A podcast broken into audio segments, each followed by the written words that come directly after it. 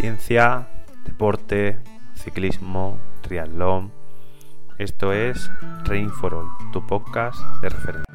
Un aspecto muy importante para la mayoría de ciclistas o triatletas o simplemente personas que monten en bicicleta es saber si la altura del sillón eh, es correcta o no, en primera instancia. Y en segunda, además de ser correcta, si esta puede aportar un plus o simplemente aportar eficiencia a su pedaleo. Hay varios papers escritos sobre esto. Algunos de los más famosos ya los habréis visto en las redes sociales de algunas de las personas que, conformamos eh, este podcast o de nuestro compañero también Javier Sola, que también suele compartir bastante este tipo de información, como por ejemplo los artículos de Vini.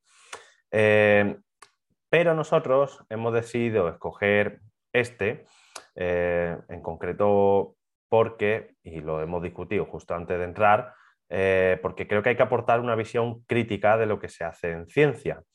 Y queremos exponerlo para, bueno, eh, dar un poquito eh, esa parte crítica que quizá el podcast ha venido saltándose ya que era muy normativo. Básicamente explicábamos lo que decía el paper en cuestión y, y luego dábamos unas conclusiones. Aquí además de conclusiones creo que es necesario ser crítico porque no todo lo que se escribe en ciencia tiene por qué eh, ser correcto o ser válido para aplicarlo en el, día a día de, nuestros deportistas.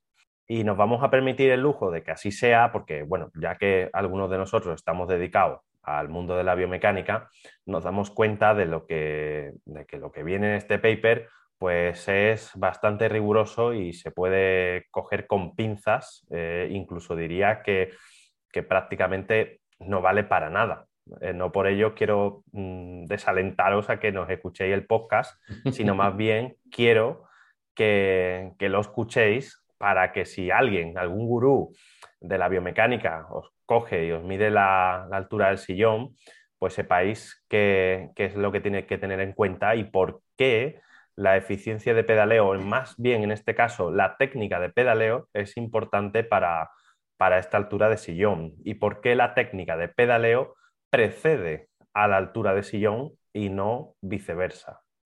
Básicamente, este, este paper nos habla de, un modelo simplificado y, lo llama así porque desprecia o omite una de, las partes que además nosotros, como nos vamos a basar en la técnica de pedaleo, es para nosotros una de las partes más importantes a la hora de realizar una biomecánica de la bicicleta. En este caso, pues el paper, como ahora comentarán mis compañeros, está basado en un montón de cálculos trigonométricos eh, que al final dan, dan, lugar a unos aspectos eh, que se estudian en física, ya que al final nos encontramos en un sistema de palancas y eh, bueno, está muy bien, muy bonito todo, muy técnico, pero para empezar, como hemos dicho antes, omiten el pie, que es la última palanca de la pierna en sí mismo, y para eso tenéis un vídeo sobre plantillas en ciclismo y sobre calas, hablando con Javier Ramos, eh, que nos explicaba un poquito cómo funcionaba el pie en la bicicleta. Creo que es bastante interesante poder pegarle un repaso. Eh, nos habla de, energía mecánica, de conservación de la energía, nos habla de eficiencia de pedaleo y es curioso esto último de que nos hable de eficiencia de pedaleo cuando básicamente omite todo lo que hace el pie. Pero bueno, hace sus cálculos. Luego veremos esto en más detalle. Ahora os dejo con Gabri, que va a empezar con, la primera parte del paper. Bueno, muy buenas a todos. El objetivo de este trabajo, al final, lo que ha contado los autores de este artículo ha sido eh, determinar eh, si esa eficiencia efectividad del pedaleo está relacionada en cierta medida con la diferencia en la altura de sillín y en concreto con la medida de la cadencia seleccionada por el deportista. Para ello lo que han usado ha sido un modelado matemático a través del uso de un programa que es MATLAB, que es un programa que se utiliza mucho en ingeniería y sobre todo en, cálculo, sobre todo a nivel de trigonometría y, bueno, aspectos relacionados con física teórica para la selección en, definitiva de dos variables. Prácticamente en el artículo lo que hablan es de que hay dos variables a tener en cuenta para seleccionar bien la altura de sillín y seleccionar bien la cadencia. Por un lado, la reducción de la energía mecánica de pedaleo, es decir, ante un mismo efecto de pedaleo, un mismo ciclo de pedaleo, ¿cuál sería eh, esa variable de cadencia y altura?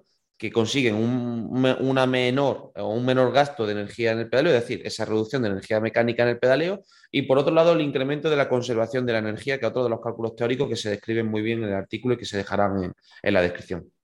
En base a esta serie de cálculos y en base al uso de los modelados, los, autores de este estudio llegan principalmente a, bueno, sacar las siguientes tesis. Por un lado, altas cadencias aumentaban, o sobre todo a nivel de cálculo respecto a, trabajos de cadencia autoseleccionada, dentro, dentro de esas altas cadencias aumentan el gasto mecánico respecto a bajas cadencias, de las cuales si se conseguían esas bajas cadencias una reducción mecánica del pedaleo y que ahora podremos desgranar un poquito más en las conclusiones de este trabajo y sobre todo en la crítica final.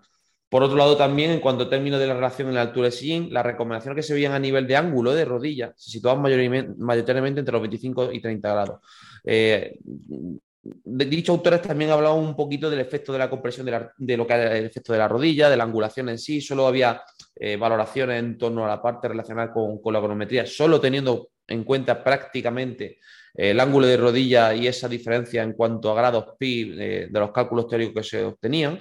Y también es cierto que la cadencia de autoselección del deportista puede comprometer en cierta medida la altura del sí, por lo que se requieren, y de estos los autores también lo muestran un poquito más en detenimiento, que se requieren más estudios para encontrar una recomendación más exacta en cuanto a la selección de la altura y en concreto del sillín y de, la, y de la cadencia. A continuación, os dejo con mi compañero en concreto Sergio, que os podrá contar un poquito más en detalle de la situación del artículo. Sí, Gabriel, al final tú has resumido súper bien lo que, de lo que trata el artículo y, las conclusiones que se trata y cómo se, hace el estudio en sí. Y nada, yo simplemente quería un poco hacer eh, una reflexión acerca, después de, haber eh, leído y, reflexionado sobre, sobre este artículo, que al final la, biomecánica, todos sabemos y, creo que también todas las personas cada vez se, se da más valor a la biomecánica ¿no? como, como factor eh, súper determinante tanto del rendimiento como de esa salud y ese confort y prevención de lesiones en, el ciclismo. Y bueno, en este caso el, el, paper que traemos hoy pues se trata un poco de, ver qué mejora tiene el rendimiento ¿no? en cuanto a la, eficiencia de la, de la pedalada. lo hace de manera, entre comillas, eh, simple, simplificada, como, como, tú has mencionado, porque mm. tiene solo en cuenta dos variables. Entonces, como ya has comentado José al, al, principio y demás, pues el estudio tiene bastantes limitaciones, porque al final está obviando muchas variables y muchos aspectos que también se tienen que tener en cuenta y que también influyen a la hora de buscar una pedalada más eficiente. Entonces, a pesar de la relativa complejidad que de las fórmulas matemáticas y demás que, de las que eh, se basa el, artículo para sacar esas conclusiones, pues nos damos cuenta como no es posible, no es viable dar mm, ciertas recomendaciones a nivel genérico en cuanto a, biomecánica no, nos estamos refiriendo, porque al final es muy complicado eh, integrar todos esos factores que influyen en la persona. Entonces debe ser mucho más individualizado, es decir, no se puede simplificar tanto un proceso tan complejo como es el de la, el de la biomecánica, porque al final tenemos que tratar de aunar, ¿no? La biomecánica se trata de aunar un poco el equilibrio entre lo que es el confort, el rendimiento y la prevención de lesiones para, el ciclista. Entonces, eso sería un poco la, reflexión que yo hago después de, ver este, de leer este artículo.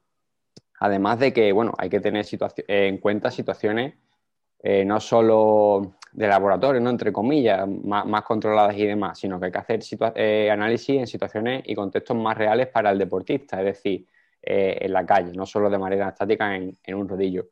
Y a la vista está, prueba de ello es que cada vez se hacen más biomecánicas en la calle o outdoor, como, como se les denomina, y ahí es cuando pues, también se, se, ven bastantes cosas en un, en un contexto, en una situación pues quizás más, más práctica o por lo menos más, más real para, para el ciclista. Nada, eh, os dejo con, con, mi compañero Jesús que va un poco a, a decir sus conclusiones de él y del artículo. Pues sí, en definitiva, como han comentado mis compañeros, eh, la posición óptima del sillín pues, puede variar ¿no? en función de la cadencia y de muchos factores.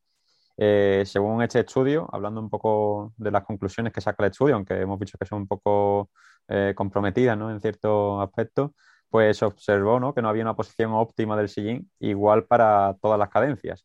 Y con esto me gustaría hacer mención a lo que han comentado también mis compañeros, a, decir que no hay una receta para, para, todos. Cada ciclista es único y no existen X grados para X articulaciones que se puedan poner en común para toda la totalidad de los ciclistas. Cada ciclista puede tener ciertos aspectos que lo puede hacer único y encontrar un mayor rendimiento tocando ciertos aspectos. Por lo tanto, animar a todo el mundo a que lo valore un, un profesional de la biomecánica para, eh, para mejorar en este aspecto con el cual se puede aumentar y, mucho el rendimiento.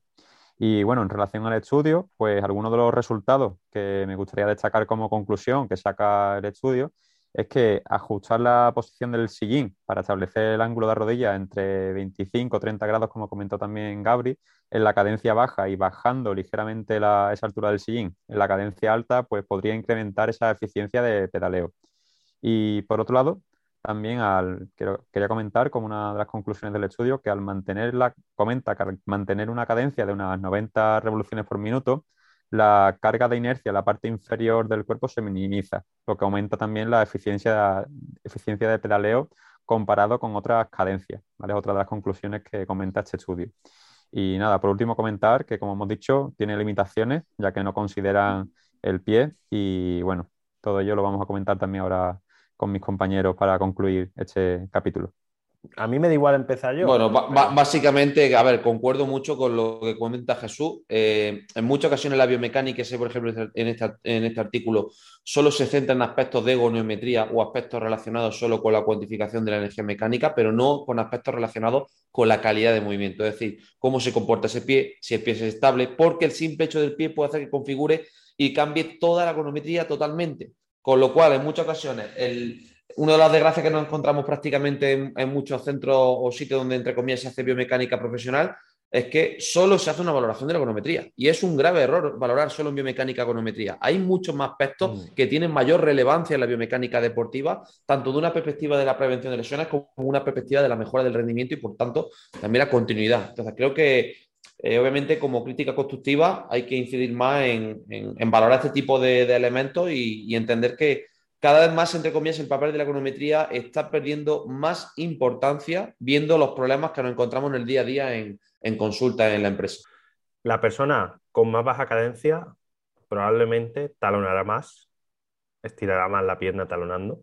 Por mm. ahí, pues puede llevar Por ahí pueden andar los tiros. un poquito más estirada, ¿vale? Mm y la persona con más cadencia va a ser más complicado que talone, probablemente por el mero hecho de que lleva bastante más cadencia. De hecho, es muy normal que la persona a nivel, eh, por así decirlo, en la calle, outdoor, como antes ha dicho Sergio, eh, cuando lo pongas a subir un repecho que, esté bien duro, ¿no? Como, como, como puede pasar con, con algunas subidas en las competiciones, tiende a bajar la cadencia y a meter bastante el talón para estirar más la pierna y creyendo que probablemente crea que así hace un poco más de fuerza. Probablemente crea y probablemente sea así. Eh, lo que pasa es que la dirección de esa fuerza probablemente no sea la adecuada. Si tuviera un acelerómetro, eh, pues probablemente podría comprobar que el vector de fuerza no, no, es el adecuado y que hay fuerzas de ese sistema que se estarían disipando y que no llegan a transmitirse eh, en el sistema y que por lo tanto sería como, como hago una fuerza que, que genera un power up de 400 vatios, pero como no la ejerzo en la dirección correcta, pues finalmente son 320 los que me hacen avanzar. No es exactamente así, pero para que la gente lo entienda, pues eso sería lo, más parecido ¿no? que, podríamos encontrar a eso. Luego, eh, no está teniendo en cuenta, como no está midiendo nada a nivel de electromiografía, que hay una sobreactivación del isquiotibial cuando se está talonando. De hecho, era algo que ya pudimos comprobar en su día cuando teníamos un electromiógrafo aquí en Training for All eh, y que la gente que, que, bueno, que desarrollaba un pedaleo donde se tiraba muchísimo del pedal hacia arriba y además donde la bajada también se talonaba, pues que estaba literalmente haciendo un, movimiento con una carga excéntrica muy alta sobre el isquiotibial que a la larga producía fatiga. Y normalmente, ¿sabéis cuál es, cuál es el problema más típico que tienen este tipo de personas? que tenían calambres, tenían calambres a partir de cierto punto de la carrera. Y todo el mundo nos decía, oye, ¿yo cómo puedo eliminar los calambres? ¿Qué tomo electrolitos? No sé qué, no sé mm, cuánto. No, aprende, a, aprende a pedalear. Calambres, Tienes calambres por culpa de la carga excéntrica que generas en cada pedalada. ¿Sabes? Si nos habéis escuchado regularmente, sabréis que una de las características del DOMS, de ese dolor, eh, la carga ejercicio, por así decirlo, eh, es que el, componente que más DOMS genera es el ejercicio excéntrico. Y precisamente si te tiras tres horas eh, metiendo el taloncito, ¿sabes? por mucho que a algunos le guste o no quieran reconocer que ese es el problema que tienen los ciclistas, pues sí, amigo mío. Ese es uno de los mayores problemas que tienen los ciclistas y es bajar el talón a la hora de, de pedalear. En concreto, entre los 90 grados y los 180 grados, que es cuando más desciende el talón. ¿vale? Mm. Incluso un poquito antes de los 90 grados ya, ya empieza a bajar. Eh, y bueno, yo, yo creo que el despreciar todo eso en este artículo es el mayor error que, puede tener el, el, artículo en sí, porque está muy bien toda la conservación de la energía, tal cual, no sé qué, pero es que está despreciando eh, cómo, esa energía va a fluctuar a largo plazo, ¿vale? Porque es que lo está, lo está completamente despreciando y luego no está teniendo nada en cuenta la fatiga a nivel neuromuscular, que es otra parte que, no viene, que no viene eh, apreciada en el, en el artículo. Eh, pues sí, José, al final eh, tú lo has hecho totalmente claro. Yo no soy especialista en biomecánica, pero bueno, estoy totalmente de acuerdo con, con, lo que has comentado. Y al final yo la limitación que veo en este y otros tantos artículos, no solo de, biomecánica, sino en general, es que hay muchas veces que quizás los investigadores son, son eso, ¿no? Investigadores y les falta un poco de estar más en contacto con, con la mm. experiencia práctica. Entonces yo creo que eso es la principal limitación que tiene este estudio. Realmente si en este estudio hubiera participado eh, una persona que se dedique profesionalmente a la, a la biomecánica y, y, trate con pacientes en el día a día, seguramente pues esas limitaciones no hubieran, no hubieran aparecido, porque a lo mejor le parecería eh, un poco un sinsentido hacer este estudio despreciando tantísimas otras, otras variables. Y yo creo que esto pasa, eh, por, desgracia, ¿no? pues un problema bastante común en, investigación y, en ciencia. Pues sí, pues como conclusión, bueno, animar a, a, los ciclistas, tanto aficionados como amateurs, como profesionales, a que valoren de verdad este, proceso biomecánico, como han comentado mis compañeros y hemos hablado a lo largo del podcast, no es simplemente unas medidas y unos, y unos ángulos. Hay muchísima tecnología hoy en día, pero muchísima y avanzada con la que se pueden mejorar muchísimos aspectos. Y, nada, que no desprecien esta gran ayuda, que muchas veces llevamos una bicicleta de miles de euros y al final no pasamos por ese proceso por no gastarnos unos euros más y es muy importante. Bueno, señores, nos vemos mañana porque os vamos a compensar por el, por el, en este caso, por el capítulo que no, que no pudimos colgar el jueves pasado por, por demandas de la producción, ¿no? Como dirían por ahí. Y, y, nada, nos vemos el jueves que viene con el, con el capítulo número 15. Hasta la próxima. Nos vemos. Hasta luego.